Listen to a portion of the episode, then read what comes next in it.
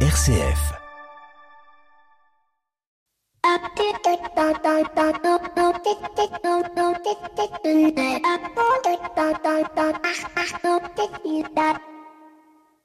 Bonjour à toutes et à tous. Les mois de novembre et décembre sont connus pour être des mois où nos boîtes aux lettres, nos boîtes mail et même nos ondes radio sont envahies par des messages du style Votre radio a besoin de vous, alors aidez-la.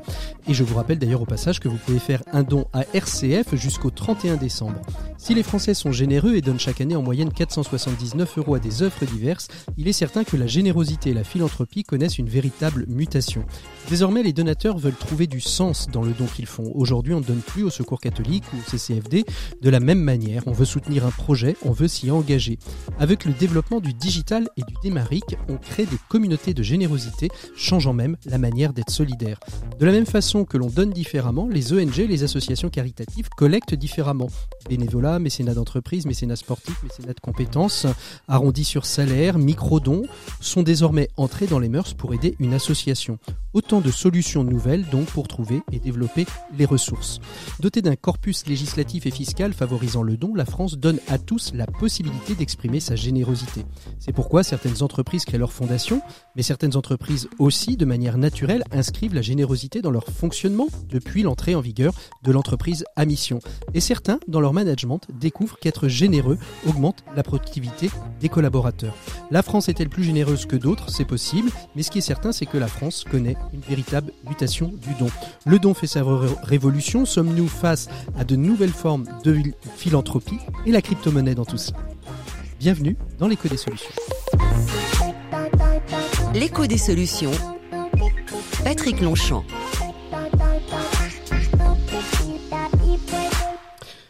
Voilà, bonjour à toutes et à tous. Très très heureux de vous retrouver dans l'écho des solutions, comme tous les samedis midi, un magazine consacré ce samedi à la question de la crypto-monnaie. Nous allons voir avec nos invités ce que c'est que la crypto-monnaie, à quoi elle sert, qu'est-ce qu'elle nous dit, quel est le bilan de l'année 2021 vis-à-vis de cette nouvelle forme de monnaie, enfin nouvelle en tout cas dans les médias et dans le grand public, parce que petit à petit elle prend euh, sa place au milieu euh, des autres monnaies, des autres manières d'investir. On verra, tout ça d'ici quelques instants avec euh, tous nos invités. Ils sont déjà là, je vous les présente. Euh, avec moi, euh, à côté de moi, il y a Laure euh, Merlin. Bonjour Laure. Bonjour Patrick. Merci beaucoup d'être avec nous. Alors vous êtes euh, une actrice, je ne sais pas si on peut dire une activiste sur la place nantaise de la, crypto, de, la, crypto-monnaie et de la blockchain.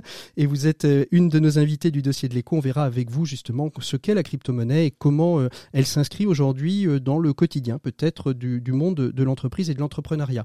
Et puis notre invité écho qui est avec nous aussi, il s'agit de Pierre Noisa. Bonjour Pierre. Bonjour Patrick. Merci beaucoup d'être avec nous. Vous êtes le, PDG, le fondateur de Pemium qui est une, une, une des premières plateformes plateforme pionnière euh, autour du, Bitcoin. Et avec vous, on fera un petit bilan de cette année 2021. Je disais qu'elle prenait de plus en plus de place dans notre écosystème et on verra comment elle a pris sa place. Et puis, euh, par les biais du numérique, il est euh, chez lui, dans le Jura, et nous sommes avec François-Xavier Torrens. Bonjour François-Xavier.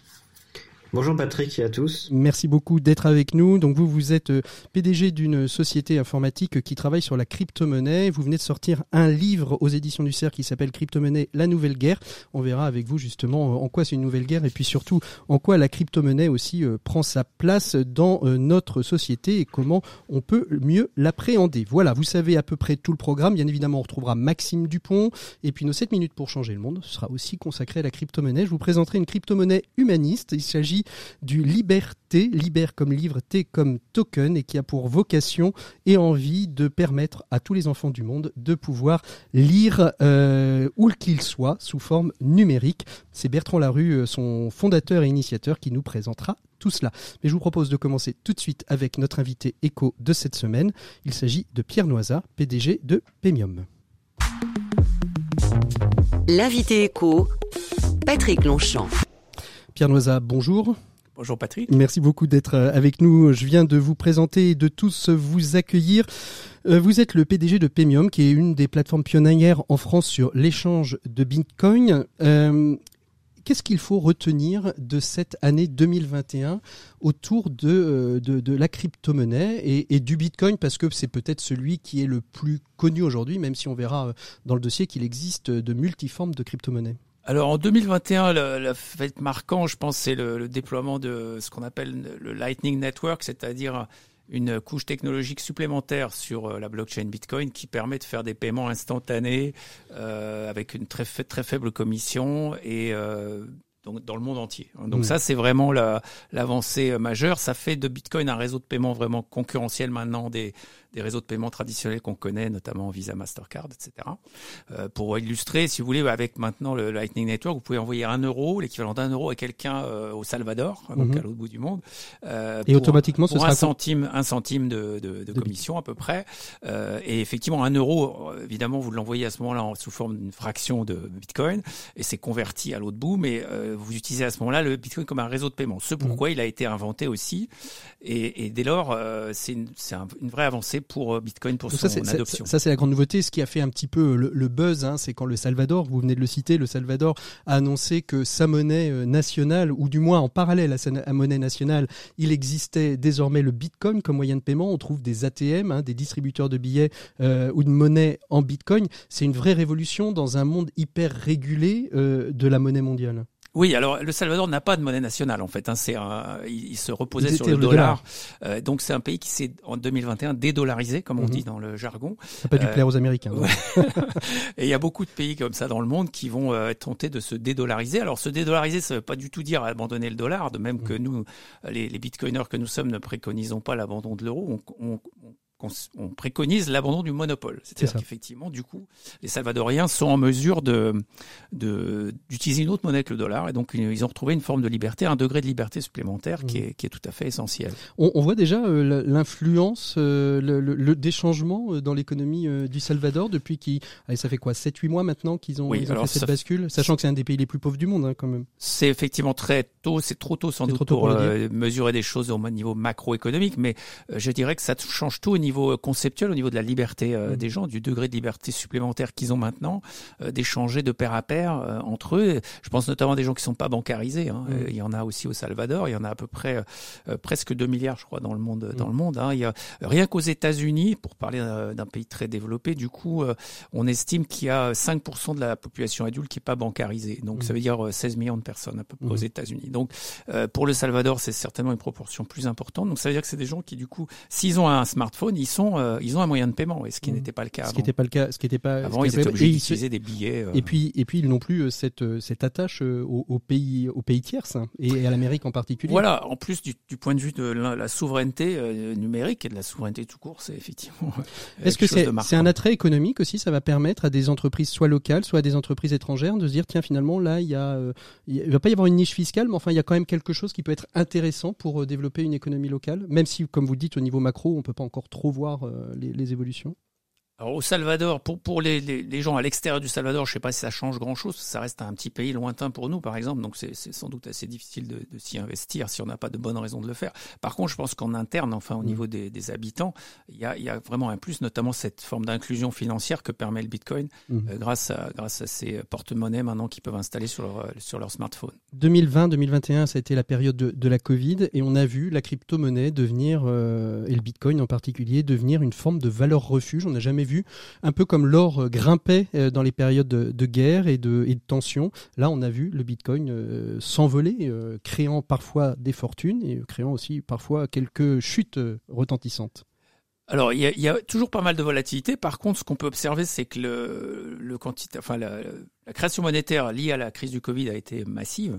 Euh, on estime, enfin certains estiment qu'il y a 40% des euros en circulation qui ont été créés depuis la crise mhm. du Covid. Donc c'est comme si on avait doublé, euh, enfin presque doublé la, masse des euros qui circulent. Du coup, j'ai envie de dire que sans inflation, il faudrait juste que les prix aient doublé pour mhm. qu'on on, ait la même valeur, j'irais en échange de quelque chose qui avait une valeur euh, avant la crise pour que cette même valeur elle est représentée finalement par 40% mmh. de plus d'euros. Donc il y a clairement un effet inflation, alors non pas inflation telle que nous l'a dit l'INSEE, puisque vous savez qu'elle est manipulée, le chiffre est manipulé à travers un panier qui est composé de sorte que le, les prix, le, pourcentage ne bouge pas. Euh, c'est quelque chose que je dénonce depuis longtemps, mais qui, qui est une réalité. La seule vraie mesure de l'inflation, c'est combien il y a d'euros supplémentaires chaque année qui sont créés. C'est ça la mesure et, et pourquoi la crypto-monnaie est devenue une valeur refuge, euh, contrairement à l'or qui est resté relativement stable durant toute cette période? Parce que plus, plus incertaine, plus certaine euh, comme, Pourquoi? C'est analysé oui, alors Bitcoin a des propriétés que n'a pas l'or et euh, la même fonction, je dirais, de réserve de valeur parce qu'il est en quantité limitée comme l'or, mais encore plus sûr que l'or parce que l'or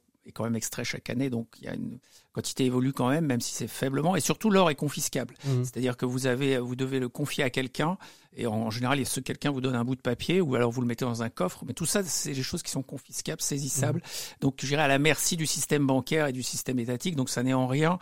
Euh, avoir de l'or n'est pas très différent finalement que d'avoir des que d'avoir des euros, puisqu'il peut être confisqué ou taxé euh, mmh. de la même façon. Alors que si vous avez des bitcoins, s'il y a, euh, enfin, il n'y a pas la même facilité de vous les prendre en cas de crise majeure. c'est dans ce sens-là que euh, on peut dire que c'est plus sûr comme valeur refuge que l'or.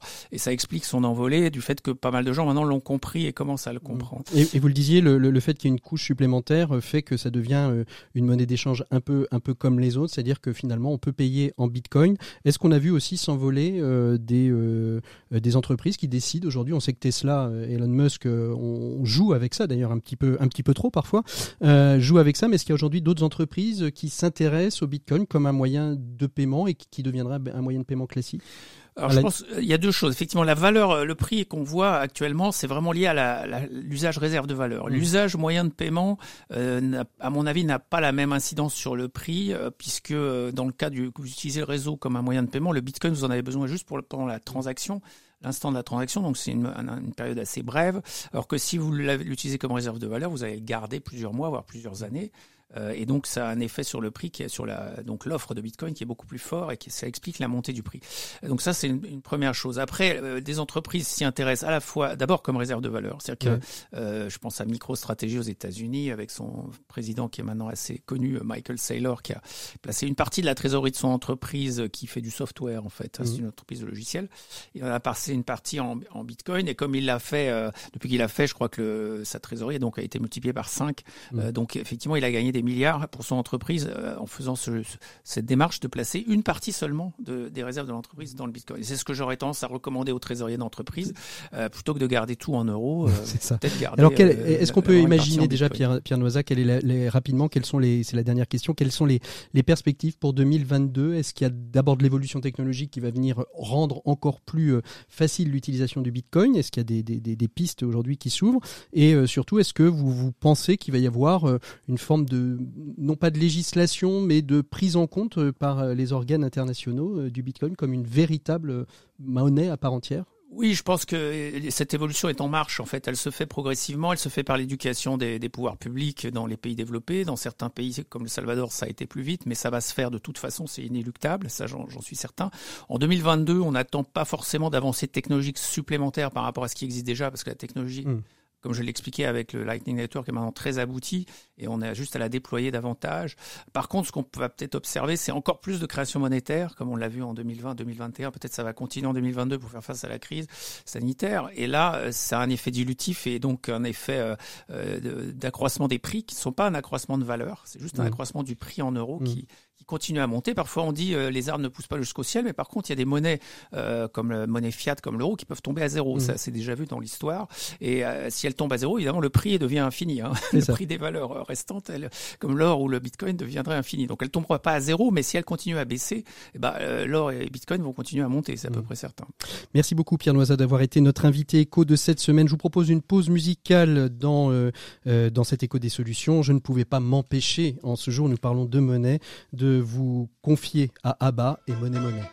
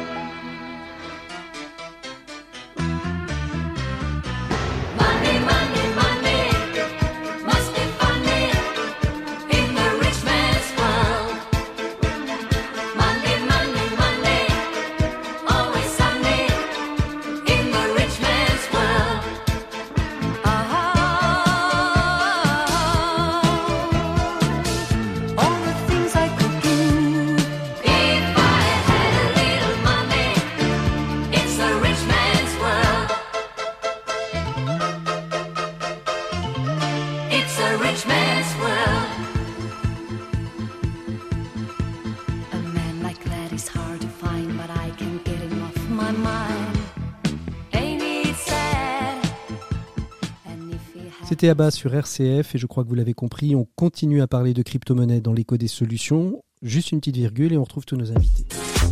L'écho des solutions. Patrick Longchamp. Et on ouvre donc le dossier de l'écho des solutions cette semaine. Nous avons donc évoqué, vous le savez, vous l'avez compris, la crypto-monnaie. Qu'est-ce que c'est exactement? Qu'est-ce qu'on attend de cette crypto-monnaie? Avec nos invités, on va donc essayer de comprendre en quoi la crypto-monnaie a des enjeux géopolitiques. On l'a évoqué il y a quelques instants avec euh, Pierre Noisa, mais aussi comment la crypto-monnaie, le bitcoin, permettent à des entreprises, des entrepreneurs de créer de nouvelles valeurs. Et pour m'accompagner dans cette émission, eh bien, je vous les ai présentés, mais je vous le représente. J'ai en de moi, ici à Nantes, Laure Merlin, qui est la dirigeante de la société Play qui a pour vocation d'essayer de faire comprendre aux entreprises l'intérêt de la blockchain. Et je vous rassure, on fera une émission sur cette question-là. Qu'est-ce que c'est que la blockchain? Je sais qu'on l'a déjà évoqué. Vous devez vous demander ce que c'est. On en demandera peut-être une définition rapide, mais on fera pas toute l'émission sur la blockchain, bien évidemment. Ce qui nous intéresse, ça va être la crypto-monnaie. Et j'espère que j'ai pas dit trop d'âneries jusque-là. Et puis notre second invité, c'est François-Xavier Torrens, euh, qui est PDG de la société Arc System. C'est bien ça, euh, Xavier? Arc Ecosystem, c'est ça, François Arc Ecosystem, alors je, je suis plus PDG depuis le mois de juin, mais voilà. voilà, si les- j'ai- si les choses changent. créé- Euh, en tout cas, avec Oui. vous, on, on évoquera la question de ce que c'est que la crypto-monnaie, comment vous êtes tombé dedans, en quoi euh, la crypto-monnaie euh, peut être morale ou immorale. hein. Vous avez, dans, à la fin de votre chapitre, posé cette, cette question-là, en tant que chrétien d'abord, puis un petit peu aussi dans un échange un peu plus philosophique. Mais je vous propose qu'on commence Mhm. directement avec vous, Laure, parce que vous êtes un petit peu, là, je le disais au début, une forme d'activiste de, de la blockchain et de la crypto-monnaie et du bitcoin en particulier. Euh, quand on doit définir la crypto-monnaie, si on doit donner une définition euh, rapide à nos, à nos auditeurs, comment est-ce qu'on peut la définir? Alors, je vais déjà reprendre la définition de la blockchain. La blockchain, c'est tout simplement la technologie qui a été inventée par Bitcoin, voilà, qui est la première crypto-monnaie. Euh, il existe depuis d'autres projets qui sont nés et qui largement après Bitcoin et qui utilisent des, des technologies similaires. Mhm. Maintenant, voilà, le Bitcoin c'est une monnaie à part entière à mes yeux. Euh, D'autres projets qui utilisent les technologies blo- blockchain, Blockchain. ne sont pas forcément Ouais. des crypto-monnaies. Ce ne sont pas forcément des crypto-monnaies. Voilà. Donc, Et- euh, et alors, une justement- très simple, c'est très compliqué à donner. Pendant la pause musicale, euh, vous me disiez, euh, mais c'est bien, je pensais que vous alliez parler que de crypto-monnaie avec Pierre, mais vous avez utilisé le Bitcoin. Ça veut dire que quand on parle de crypto-monnaie et Bitcoin, il y a, il y, a, il y, a, il y a comme quelque chose d'antagoniste, toutes les crypto-monnaies. Alors, le Bitcoin est une crypto-monnaie, est une monnaie à part entière, hein, vous le dites pour, pour vous. La crypto-monnaie d'origine. Ouais, la crypto-monnaie. C'est-à-dire que toutes les autres n'ont n'ont pas, n'ont pas de valeur à, à vos yeux euh, L'Ethereum, non, je c'est crois, pas en est une du tout euh, le cas puisque j'ai un portefeuille euh, très vaste. Ouais. Il y a beaucoup de choses dedans. Il y a au moins une trentaine de, Mm. de choses. Mais euh, du coup, ça a de la valeur à mes yeux, mais c'est pas la même chose. Voilà. Mm. Alors- C'est- comme l'or et d'autres. Et euh, vous direz euh, le yen, l'euro, le Mm. yuan, euh, etc. etc. L'or est une valeur spéciale. D'accord. Et le Bitcoin est une valeur spéciale. Alors là, J'ai bien aimé la définition de l'e- l'Ethereum. Le Bitcoin, c'est l'or numérique, la monnaie native du, du web en fait, de, de notre ère euh, aujourd'hui, d'internet. Et euh, Ethereum, c'est le pétrole. Voilà, certains disent ça. Voilà, ce qui peut être contesté par exemple contesté. par Pierre. euh, com- comment, comment, alors la, crypto-monnaie, on a vu, c'est comment ça se constitue une crypto-monnaie, Laure? Euh, C'est très simple avec un tutoriel. En 20 minutes, vous pouvez en créer une. Donc demain, je peux créer le Longchamp C'est ça. Le non mais ce soir. ce soir, ce soir. Il faut copier. Je vous conseille de copier le code de Bitcoin puisque le code donc tout ce qui Est open source? Voilà, c'est open source et, et, et tout ce que moi j'appellerais voilà les, les, les formes intéressantes de blockchain, de crypto-monnaie, sont euh, issues de cette euh, prise de position. Je vais pas dire idéologie parce que c'est vraiment des, des une éthique justement euh, open source Mhm. où tout est public, tout est vérifiable et on ne repose et on ne demande aucune confiance. C'est Mhm. ça la grande différence avec un système On monétaire demande aucune, traditionnel. on demande aucune confiance Aucune. parce que la blockchain Tout est, est déjà vérifiable. et tout est Tout vérifiable, ouvert, accessible à tous. Tout le monde peut rentrer, tout le monde peut sortir, tout le monde peut prendre une posture ou une autre par rapport à ça. Et avoir un rôle ou un Alors, autre. Alors Pierre, Pierre euh, François Xavier, pardon, je vais, je vais vous poser une question dans, dans votre ouvrage, euh, c'est à peu près euh, à, la, à la moitié. Vous, quand vous créez votre votre coopérative, euh, votre coopérative, Mhm. vous dites, euh, vous vous parlez lors de, du côté vérifiable, tout est vérifiable, etc. Et pourtant, quand vous avez créé votre coopérative sur la crypto-monnaie, on vous dit euh, en allant voir le banquier, surtout ne lui parlez pas de crypto-monnaie, euh, parce Mhm. que et puis alors évidemment vous mettez les pieds dans le plat. Euh, et, et, et, et pourquoi finalement les banques, à partir du moment où tout est vérifiable, peuvent avoir une crainte quels sont les risques qu'elles peuvent avoir euh, d'entreprises qui euh, se constituent sur de la, de la crypto-monnaie ou sur des investissements en crypto-monnaie? Euh, ça, c'est une grande question et qui peut mettre beaucoup de temps à. Alors là, vous avez très exactement deux minutes, grand max, hein, pour Oui, y je vais répondre. faire ça Je- rapidement. oui, parce que quand j'ai commencé, euh, j'ai annoncé à ma banque que voilà, j'avais un gros projet qui marchait super bien et je me suis fait mettre dehors euh, quelques semaines après. Euh, j'ai mis du temps avant de comprendre et en fait, il se trouve que euh, la crypto-monnaie, le bitcoin et la crypto-monnaie arrivent en plein fouet avec des pratiques de contrôle de, de la valeur euh, sur le territoire européen et mondial en général, qui est sous le qui est nommé sous le vocable de lutte contre le blanchiment d'argent et le financement du terroriste. Mhm. Du terrorisme. Et donc en fait, en gros, tout ça c'est encadré par la loi. Les les, les États y veillent de façon assez euh, assez précise, euh, notamment pour lutter contre le terrorisme. Et euh, depuis des années, la Commission européenne, par exemple, a, a mis en place des directives de lutte contre le blan- blanchiment d'argent. Nous en sommes à la sixième en ce moment, et qui consistent en gros à imposer des règles, euh, des bonnes pratiques et des règles euh, que doivent faire tous les intermédiaires financiers. Mhm. Et là, vous avez un, un, un, un monde technologique qui euh, qui arrive et qui écrase tout, puisqu'il n'y a pas d'intermédiaire. Et donc, une banque, euh, quand elle vous voit arriver, euh, elle considère que si elle connaît pas le risque, c'est du blanchiment. Mhm. Elle, elle prend la- l'hypothèse euh, la pire à la base. Ce Mhm. qui rend très difficile, en fait, de l'interface entre le monde bancaire et le monde de la crypto-monnaie. Hmm. Alors, je- alors c'est c'est- c'est- c'est étonnant parce que Laure nous dit à l'instant tout est vérifiable, donc normalement on devrait aussi facilement vérifier qui, euh, qui est derrière euh, ces, ces, ces comptes Laure. C'est pour ça qu'on a les chiffres. En fait, on a euh, le, le chiffre le plus euh, solide qu'on ait sur l'usage dans les activités illégales du Bitcoin, c'est 0,46%. Mm. Alors que le cash, donc les billets, sont utilisés à peu près à 5%. D'accord. Donc ça, donc ça- c'est ça- 10 ça- fois moins que pour- les billets. pour Donc toutes on les crypto-monnaies ou que pour le Bitcoin? Pour le Bitcoin, puisqu'on a les chiffres vraiment et, on- pour le Bitcoin. et- et- et des réseaux terroristes pourraient créer leur propre monnaie euh, d'échange. euh, Vous me dites euh, en 20 minutes ce soir je peux créer ma crypto-monnaie. Ils ont suffisamment de cash pour lancer, pour lancer et créer, et, créer des, des tokens. hein, c'est ça? Je, je dis pas En théorie, c'est possible. Je pense pas du tout qu'ils aient que- du que le, le cash marche très bien en fait et voir les le système bancaire en fait. Donc pourquoi se fatiguer à faire quelque chose comme ça? Mais en théorie, je pense que c'est possible. En fait, s'il le, pardon, Pierre, s'il le allez-y. faisait, ça, ça, ça permettrait juste de déterminer un réseau. Hmm. Euh, puisque si vous faites un- une monnaie, c'est c'est pour l'utiliser avec d'autres euh, Mm. parties. Donc si s'il faisait une, mo- une monnaie spécifique, évidemment, ça permettrait de dé- détricoter, d'identifier un réseau complet et ce serait euh, du pain béni pour les enquêteurs. Donc évidemment qu'ils feront pas ça. Euh, ils vont utiliser, en fait, ils ont utilisé les terroristes historiquement en 2015, notamment ceux du Stade de France, etc. Ils ont utilisé des cartes bancaires tout simplement. Tout simplement. Puisque des- quand vous allez vous suicider à la fin de l'opération, vous vous en foutez d'être identifié en fait. Alors, on, on va reparler de la crypto-monnaie. Comment on crée une crypto-monnaie, Laure? Vous me dites en 20 minutes, je peux le faire. Euh, C'est du code. Donc en prenant un code. tutoriel, c'est du code mais il faut mettre de l'argent à un moment donné, source. parce que créer de la crypto-monnaie sans argent, non? Bah non, vous pourquoi? Je comprends pas. Je- alors, expliquez-moi, il faut pas, il faut pas me déposer quelque chose, il faut simplement dire euh, qu'est- qu'est-ce qui va faire la valeur de ma monnaie? Le réseau Le réseau? Donc Et si j'ai un super réseau, hein Le réseau et la preuve de travail, puisque dans le cas de Bitcoin, on, non seulement on construit un réseau, mais on a, on calcule aussi une preuve de travail qui est as- associée à chaque fraction de, de Bitcoin. Mhm. Donc il y a une preuve, ce qu'on appelle une preuve d'énergie. hein, sachant que l'euro, c'est plus une promesse d'énergie future. Le Bitcoin présente une preuve d'énergie passée. La la monnaie est toujours une représentation de l'énergie, puisque vous savez que l'énergie et le travail, c'est la même chose en physique. Ça se mesure en joules. Donc il y a, la monnaie, c'est toujours du point de vue psychologique et de notre perception, c'est une représentation qu'on se fait de l'énergie, de notre Mhm. travail en fait, puisqu'on l'accepte en contrepartie de notre travail, la monnaie. Donc ça, une fois qu'on a compris ça, on voit qu'il y a deux façons de, le- de représenter l'énergie. Soit on prend une énergie du passé, ce que fait Bitcoin, ce que fait l'or, soit on prend une énergie future, celle des emprunteurs, c'est ce que fait l'euro. Et évidemment, il y a des avantages, des inconvénients à faire l'un ou l'autre. Alors, vous voulez rajouter peut-être quelque chose sur sur ce qui est dit? Moi, moi, je, je pense, je pensais parce que euh, on, va le voir avec euh, avec Bertrand Larue que que j'ai pu interviewer il y a, il y a quelques jours.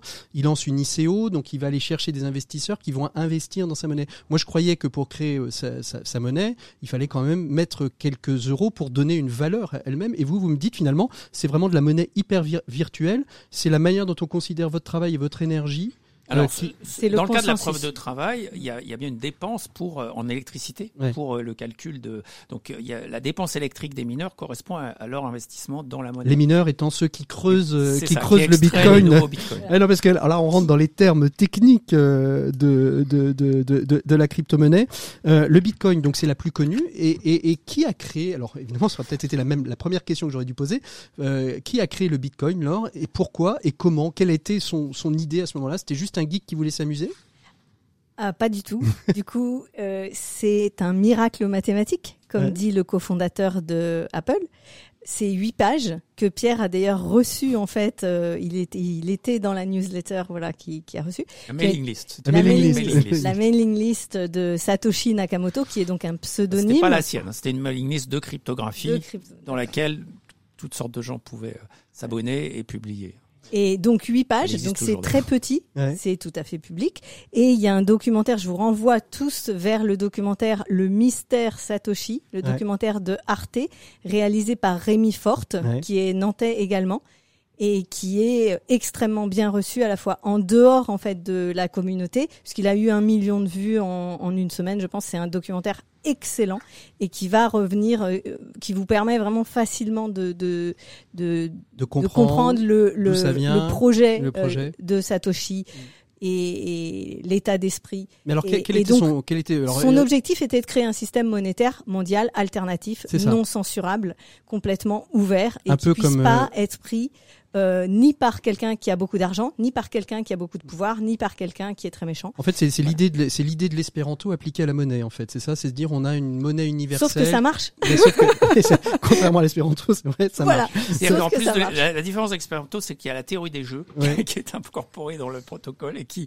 donne des ce qu'on appelle des incitations économiques Ouais. à participer. Donc effectivement, c'est ça qui fait la différence avec l'espéranto, Fran- où il y a malheureusement pas d'incitation économique. Fran- François Xavier, euh, la crypto-monnaie, avant tout, est-ce que c'est une affaire de geek En lisant votre ouvrage, on a vraiment l'impression que si on ne sait pas programmer, on ne sait pas développer du code, euh, bon, on, on peut pas trop faire, euh, on peut pas trop se lancer dans l'investissement et dans la crypto. Enfin, dans l'investissement, oui, mais en tout cas dans euh, dans les métiers de la crypto-monnaie. Je me trompe ou pas? Bah, en tout cas, au début, oui. Quand le Bitcoin a été lancé et les crypto-monnaies ont été lancées, c'était un peu difficile à comprendre déjà, et puis à, pouvoir interagir correctement avec avec ce système. D'autant plus euh, difficile que ça demande des changements, on va dire, psychologiques sur la façon dont on dont on considère les les valeurs numériques. Euh, si vous voulez, euh, euh, avant ou même encore aujourd'hui, si vous, vous avez votre, euh, vous avez de l'argent euh, numérique, ce que vous avez ma- majoritairement sur votre carte bleue ou, Mm. ou sur un site en ligne de votre compte bancaire, vous faites un peu, un peu confiance à un tiers qui, euh, voilà, s'il y a un vol, s'il y a quelque chose quoi qui se passe, euh, il, il- il va vous, vous aider à, à récupérer votre accès. Euh, ce qui n'est pas le cas du tout de la crypto-monnaie. Mm. Là, en fait, votre, vous faites, vous êtes la propre, vous êtes vous-même la propre sécurité de, de votre compte et il n'y a pas de, il a pas de, il a pas de filet. Mm. Et ça, ça change quand même très fortement. Ça demande de- d'utiliser des outils qu'on appelle l'habitude d'utiliser. Et ça, ça va demander du temps avant que ça soit vraiment euh, mainstream, comme on dit, Mm. c'est-à-dire euh, public, euh, accessible au public de façon simple. Est-ce que ça veut Oui, Laure, vous voulez en même rajouter temps, quelque il chose? y a donc du coup un effort euh, du X qui est énorme et au prix de une certaine forme de centralisation, Ouais. euh, il y a de plus en plus de wallets et d'outils qui sont très très simples à utiliser. Bah, il y a ça. celui de Premium, mais il y en a vraiment beaucoup. Alors moi, je, je vois, hein, j'ai un compte chez Revolut aujourd'hui. Avec Revolut, on peut. euh, Alors ça c'est c'est Non non là vous pouvez rien acheter d'autre. On C'est faux. rien. Ah ouais. C'est pas du vrai en fait. Vous, Alors vous voilà. croyez que vous achetez du Bitcoin. En fait, ce que vous achetez, c'est le droit de spéculer Ouais. sur euh, du Bitcoin qu'il ne possède probablement pas en contrepartie. Ouais. Donc c'est c'est complètement abstrait en fait. Ça c'est comme si vous achetiez des, des des jetons euh, qui s'appellent bah, le Patrick euh, dans un jeu de poker en ligne en fait. Là malheureusement euh, c'est indexé sur euh, Alors- une cour- un cours extérieur du Bitcoin mais c'est pas des vrais Bitcoins. Ah. C'est pour ça ils sont très clairs que vous pouvez pas sortir de Bitcoin de Revolut. Alors la question, la question qu'on se Il y a pose plein, et, plein de et- et ça portefeuilles nous, où ça on nous- peut vraiment mettre des euros Ouais. de manière euh, des pardon Des bitcoins des, bitcoins et les dépenser et les déplacer librement etc. Et il y a plein de portefeuilles qui sont maintenant euh, vraiment fa- faciles d'accès. Alors co- comment comment on fait justement attention euh, investir dans le Bitcoin, euh, dans la crypto-monnaie, c'est c'est c'est c'est un acte, hein, c'est un acte, je veux dire comme un acte boursier. hein, on achète, on vend et, euh, et donc il y a, il y a toujours des risques avec une volatilité. euh, vous l'avez dit tout à l'heure qui est, qui est quand même extrêmement forte, c'est-à-dire qu'on peut gagner des millions et puis tout d'un coup euh, en avoir perdu aussi quelques-uns.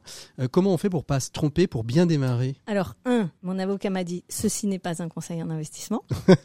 Donc voilà. C'est ce que vous dites Pierre euh, François Xavier dans votre livre. hein. Le numéro Oui. 2, c'est n'investissez que ce que vous êtes capable de perdre. C'est ça. Ça, c'est dans tout investissement, c'est valable. Les- Numéro 3, euh, numéro 3, n'investissez que dans quelque chose que vous comprenez. Mhm. Donc, faites vos propres recherches. Euh, voilà, do your own research. C'est un acronyme qu'on voit tout le temps euh, en anglais. Mhm. Faites vos propres recherches, en fait, puisque ça, ça demande le changement de paradigme dont parlait François Xavier. C'est aussi un paradigme. C'est donc un paradigme, un changement de paradigme au niveau de la responsabilité personnelle par rapport à la monnaie, à l'argent, aux valeurs, par rapport à notre travail, qui peut être aussi du temps et Mhm. notre énergie. Euh, mais c'est un, un changement de paradigme sur la confiance aussi. Mhm. C'est décider que on ne va pas faire confiance en fait. Par ça. rapport à tous nos systèmes centralisés qu'on connaît, qui sont basés sur euh, de la confiance dans les élus, de la confiance dans les personnes de pouvoir, de la confiance dans les tiers de confiance, etc., etc. C'est c'est c'est donc, Donc, un en- choix très fort. Donc il faut le faire vraiment en conscience. En, conscience. surtout n'investissez pas un centime si vous savez pas où vous mettez les pieds et si vous n'êtes pas prêt à le perdre.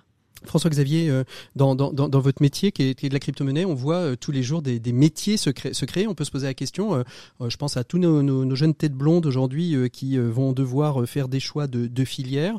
Aujourd'hui, la filière de la crypto-monnaie, est-ce qu'il y a des filières de formation déjà? Est-ce qu'on apprend sur le tas par le biais des réseaux, des meet-up que, parfois vous pouvez organiser lors sur, la place de Nantes?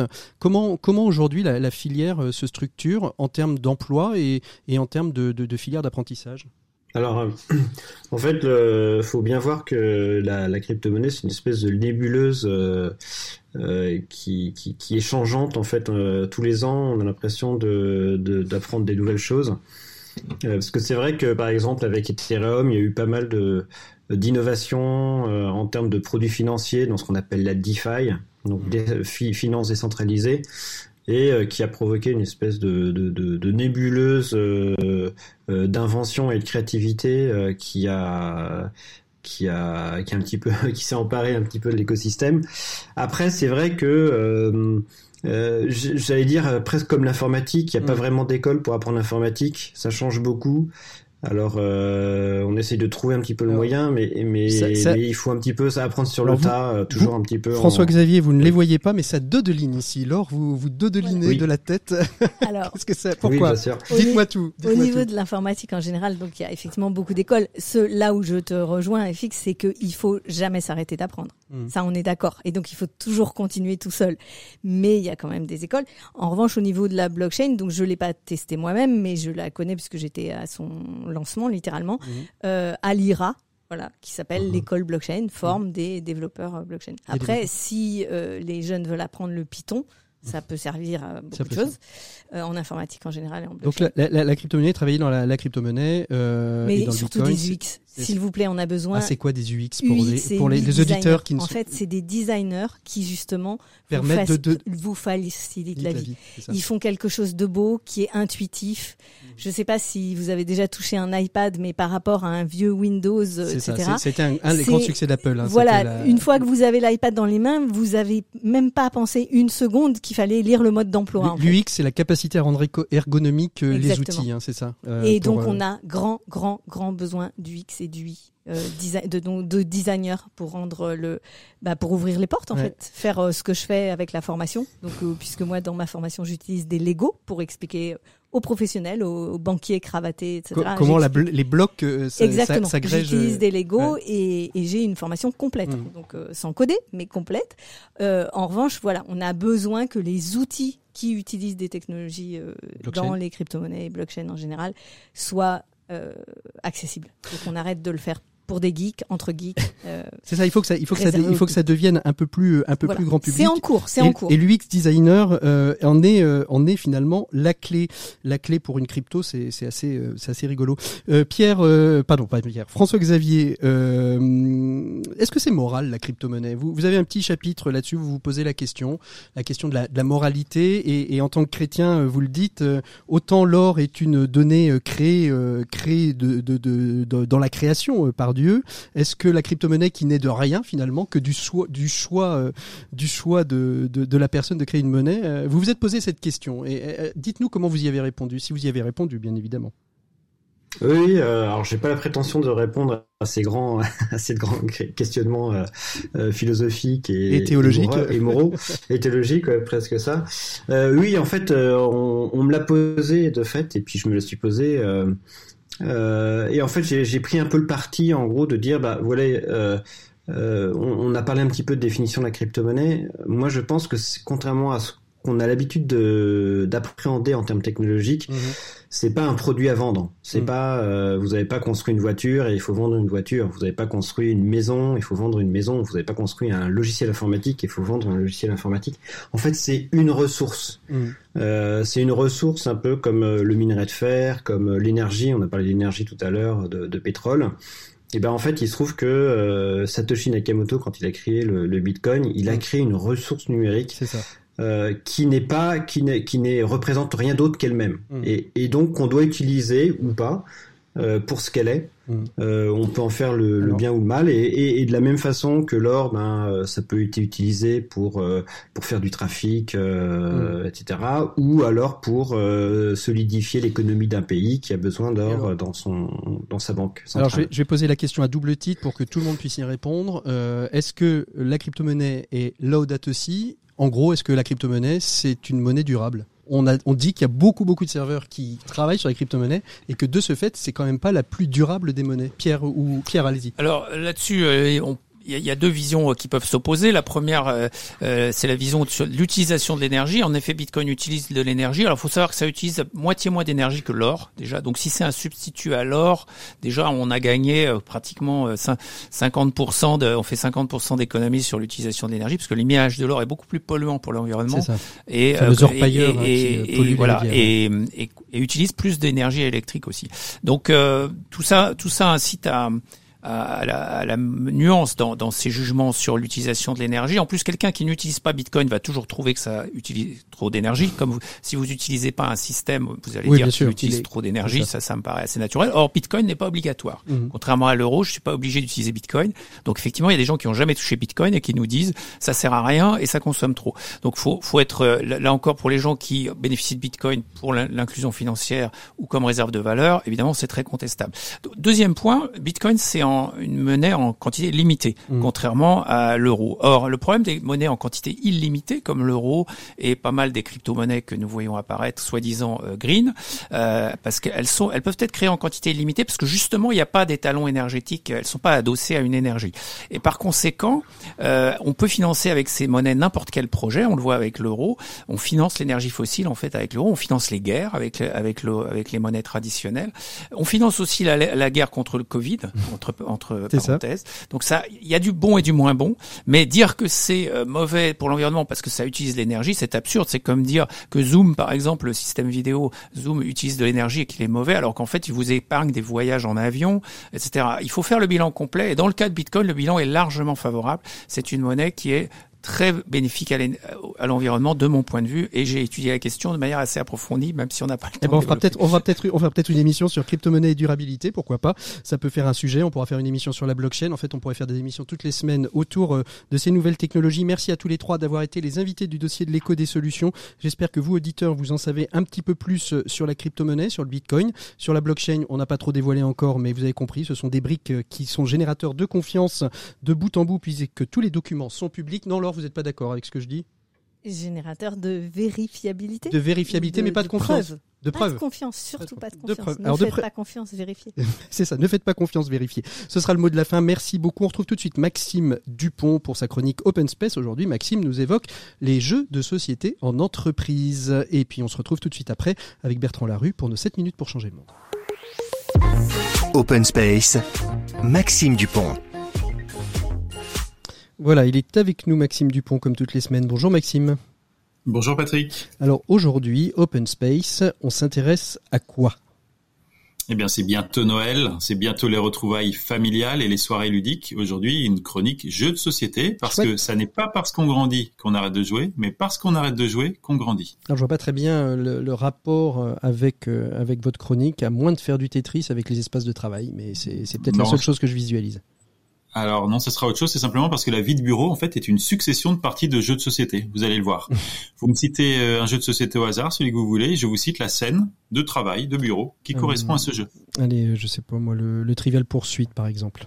Bah, alors ça c'est très facile, vous êtes en réunion avec votre grand patron, vous savez, celui qui vous intimide, et puis il enchaîne les questions. Il vous pose des questions sur les résultats passés, camembert jaune, histoire, les études de marché, camembert marron, littérature, les scénarios de publicité ou films digital, camembert rose, cinéma, ou alors les performances des concurrents, camembert orange, sport. Euh, et, alors le Pictionary, que j'affectionne pas du tout, mais euh, c'en est un.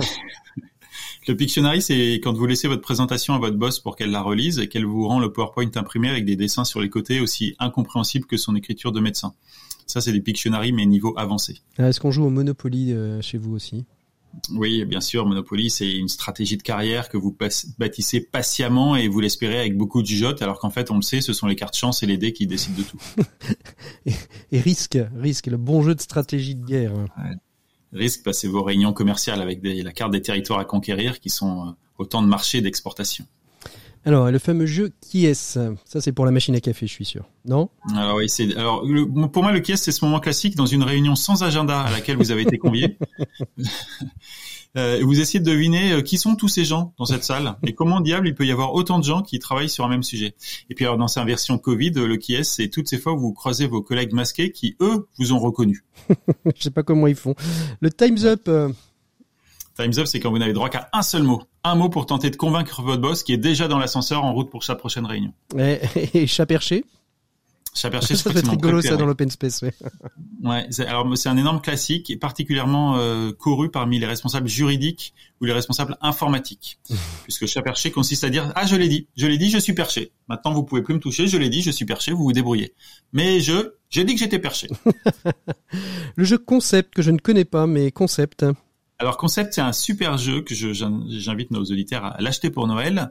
C'est simple, c'est votre conférence Teams avec les Japonais où il faut tenter de vous comprendre mutuellement par des approximations et des indices sans jamais réussir à dire les choses simplement puisque votre anglais d'affaires ne vous permet ni à vous ni à eux d'exprimer clairement la pensée des uns et des autres. Euh, et puis alors, la bonne paye, le bon jeu capitalistique par excellence là. hein. Ah oui, c'est de saison. C'est l'entretien de fin d'année où votre augmentation euh, vous est révélée et où, à son annonce, vous révisez immédiatement à la baisse vos ambitions de, vos ambitions de destination de vacances pour l'an prochain. Ouais, surtout en ce moment. Euh, bon, ici, alors si on devait jouer euh, votre carte Uno, c'est-à-dire choisir un dernier jeu qui résume le mieux la vie au bureau, ce serait quoi, Maxime? Ce serait le loup-garou. Parce que ceux qui pratiquent ce jeu d'alliance et de bluff seront d'accord avec moi. Comme au bureau, en fait, on croit connaître qui sont nos alliés. Eh bien, souvent, on se trompe. Comme au bureau, l'information est un pouvoir pas toujours utilisé à bon escient. Comme au bureau, les connivences ou animosités entre personnes peuvent passer avant les intérêts objectifs du groupe. Comme au bureau, les plus vocaux peuvent être les plus convaincants ou, ou les plus suspects. Et comme au bureau, enfin, il faut passer au-dessus des épisodes précédents pour continuer à entretenir des relations cordiales. Merci beaucoup Maxime pour euh, cette partie de jeu de société. Les dés sont jetés, il ne reste plus qu'à maintenant. Nous on retrouve euh, notre invité des 7 minutes pour changer le monde. Je vous l'annonçais au début de l'émission, on parle crypto-monnaie tout au long de l'émission et là on retrouve Bertrand Larue qui nous évoque l'Omnis Liber, cette crypto-monnaie humaniste à destination des enfants et plus particulièrement pour les, leur apprendre, pas leur apprendre d'ailleurs, pour les, les faire lire. Voilà, j'y arrive. Allez, c'est nos 7 minutes pour changer le monde. 7 minutes pour changer le monde. L'écho des solutions. Et on continue sur la thématique de la crypto-monnaie, puisque notre émission y est consacrée. Aujourd'hui, pour les 7 minutes pour changer le monde, j'ai le plaisir d'accueillir Bertrand Larue. Bonjour Bertrand. Bonjour Patrick Longchamp, merci de m'accueillir dans votre émission. Eh bien écoutez, c'est avec euh, un grand plaisir. On a parlé beaucoup de la crypto-monnaie, on a parlé certainement euh, aussi de toutes ces euh, questions qui se posent hein, sur la crypto-monnaie, à quoi elle sert, est-ce que parfois elle n'est pas utilisée pour certaines malversations, particulièrement sur le fameux dark web, mais on peut aussi faire de belles choses avec la crypto-monnaie. C'est ce que vous avez voulu faire en lançant Omnis Liber. Parlez-nous un peu, Bertrand Larue, de cette crypto-monnaie humaniste. D'abord, euh, comment, euh, comment est née cette idée de créer une crypto-monnaie pour régler finalement des problématiques assez vastes et en particulièrement la question de l'éducation et rompre la fameuse question de l'illettrisme? Oui, c'est une prétention que, nous allons essayer de contribuer à, cet objectif que l'illettrisme soit réduit dans le monde par la, capacité à fournir l'accès gratuit aux livres aux enfants, mmh. euh, aux enfants du monde. Oui, donc c'est une contribution positive. Euh, et cette, cet enjeu, cet objectif, euh, pour moi, est absolument essentiel. Je considère que, en tant que parent, parce que je suis père de cinq enfants, mmh. je considère que nous avons une responsabilité en tant qu'adultes, c'est de permettre à nos enfants d'accéder de façon gratuite au savoir et, et à la lecture. Donc, c'est fort de ce constat que je me suis lancé à plus de 50 ans dans, dans ma seconde carrière consacrée uniquement à un projet euh, humanitaire. Donc j'ai créé une, une, ONG qui s'appelle Omniciber. Bon, Liber pour les latinistes, c'est le livre en latin. C'est ça. Et donc Omniciber, c'est le livre pour tous. Voilà. Alors le livre pour tous, pourquoi la crypto-monnaie? Parce qu'aujourd'hui, des associations euh, qui luttent contre l'illettrisme, qui proposent la lecture euh, à un plus grand nombre, on, on, en a euh, des, des, des, je vais pas dire des centaines, mais je pense à Livres sans frontières, je pense à Livres pour s'en sortir, Lire pour s'en sortir, pardon, Bibliothèque sans frontières. pourquoi, pourquoi pourquoi avoir utilisé le biais, alors d'abord de l'association et, de la crypto-monnaie en particulier? Faites bien de citer ces acteurs. En fait, euh, euh euh, n'a rien inventé. Les acteurs euh, dans le monde associatif qui œuvrent pour fournir des accès aux livres papier à travers le monde sont nombreux, Bibliothèques sans frontières et d'autres. Hein. Et donc, nous, nous venons compléter un dispositif existant. L'originalité, c'est que notre ambition est de couvrir 185 pays à travers l'accès aux livres numériques. Alors pourquoi le livre numérique dans un premier temps? Bah, C'est parce qu'on on, sait tous que d'un point de vue logistique, acheminer un livre entre un, entre un endroit où il est produit et un enfant lecteur, et acheminer le bon livre, c'est un processus qui coûte cher qui coûte cher parce que le livre pèse, parce que la logistique coûte cher. Et je me suis vite rendu compte que si je voulais euh, œuvrer dans ce domaine-là, avec un euro, je ne pourrais pas envoyer un livre à un enfant. Mhm. Alors qu'aujourd'hui, avec un livre, euh, avec euh, un euro, je peux envoyer 100 livres numériques à 100 enfants et encore les livres que les enfants veulent lire. Donc, fort de ce, constat, je me suis dit, on va commencer par le livre numérique et on va permettre aux enfants qui le souhaitent à travers le monde d'accéder à des livres dont le contenu leur fait envie dans une langue qui est la leur, dans une culture qui est la, leur. Et voilà. Donc ça, c'est très, sont des bases très très importantes. Mais qui dit livre numérique dit aussi euh, tablette, ordinateur, téléphone. Euh, tout le tout le monde entier, et particulièrement les pays les plus pauvres, n'ont pas forcément accès à ces à ces outils numériques pour lire le livre. Alors c'est une bonne remarque. Hein. C'est d'ailleurs la remarque qu'on se fait tous dans l'équipe euh, de, de, bénévoles dès le départ. Mais en fait, je viens de passer une semaine en Côte d'Ivoire, qui est qui est notre premier pays pilote. Et, on, se rend compte quand on, quand on va sur le terrain et quand on, découvre la réalité, c'est qu'aujourd'hui, euh, les moyens techniques, les moyens technologiques sont en train de se déployer de façon très très rapide mmh. à travers le monde. La Côte d'Ivoire, aujourd'hui, il y a une couverture Internet assez large. Certes, tous les enfants ou tous les parents n'ont pas les moyens d'avoir un smartphone ou une tablette, mais l'utilisation de ces outils euh, est en très très forte augmentation. En tout cas, toutes les personnes que j'ai rencontrées euh, ne, ne ne se pose pas la question. Euh, disons que pour certains, ils l'ont. Le support, le support est à disposition. L'usage du smartphone s'est beaucoup démocratisé. Je prends le cas de la Côte d'Ivoire, mais Mhm. d'autres pays, euh, c'est- le même constat. Euh, ce qui est intéressant pour, pour les parents, c'est qu'ils ils souhaitent, ils me l'ont exprimé de façon, de, de façon fréquente, ils souhaitent que leurs enfants qui aujourd'hui ont tendance à être un peu trop rivés sur les smartphones et les tablettes pour faire autre chose que de la lecture, ou du jeu, du réseau sociaux, puissent profiter de cette opportunité qu'apporte Omnicyber d'accéder aux livres numériques et petit à petit, finalement, en rentrant par le livre numérique, puissent de plus en plus aller vers le livre papier. On a créé un jeton numérique spécifique qui s'appelle le Délibère. C'est un jeton euh, cadeau. Ouais. Et à chaque fois qu'un enfant lit un livre sur, euh, sur la, la bibliothèque numérique, il gagne un, un- un jeton cadeau. Et quand il a 10 jetons cadeaux, Il peut il les échanger dans notre euh, espace, euh, notre supermarché en ligne. Il peut les échanger contre un livre papier qui Mhm. lui sera livré à la maison. Alors, et, Et, et- par, par le mérite et par le, le mérite et la lecture, il va pouvoir euh, acquérir cette capacité à faire des cadeaux et à recevoir des livres papier chez lui. Alors, et, la crypto-monnaie dans tout ça, elle sert à quoi? Vous auriez pu utiliser des crypto-monnaies existantes comme le Bitcoin. Vous auriez pu utiliser euh, de, l'argent euh, monétaire euh, des, différents pays. Pourquoi avoir créé une crypto-monnaie spécifique pour Omnis Liber dans, cet espace finalement où on aurait pu trouver d'autres solutions? Bah, c'est une très bonne question. En fait, on, on- on crée un écosystème complet. Hein. Omnicyber, c'est des livres numériques, c'est aussi un certain nombre de services en ligne, etc.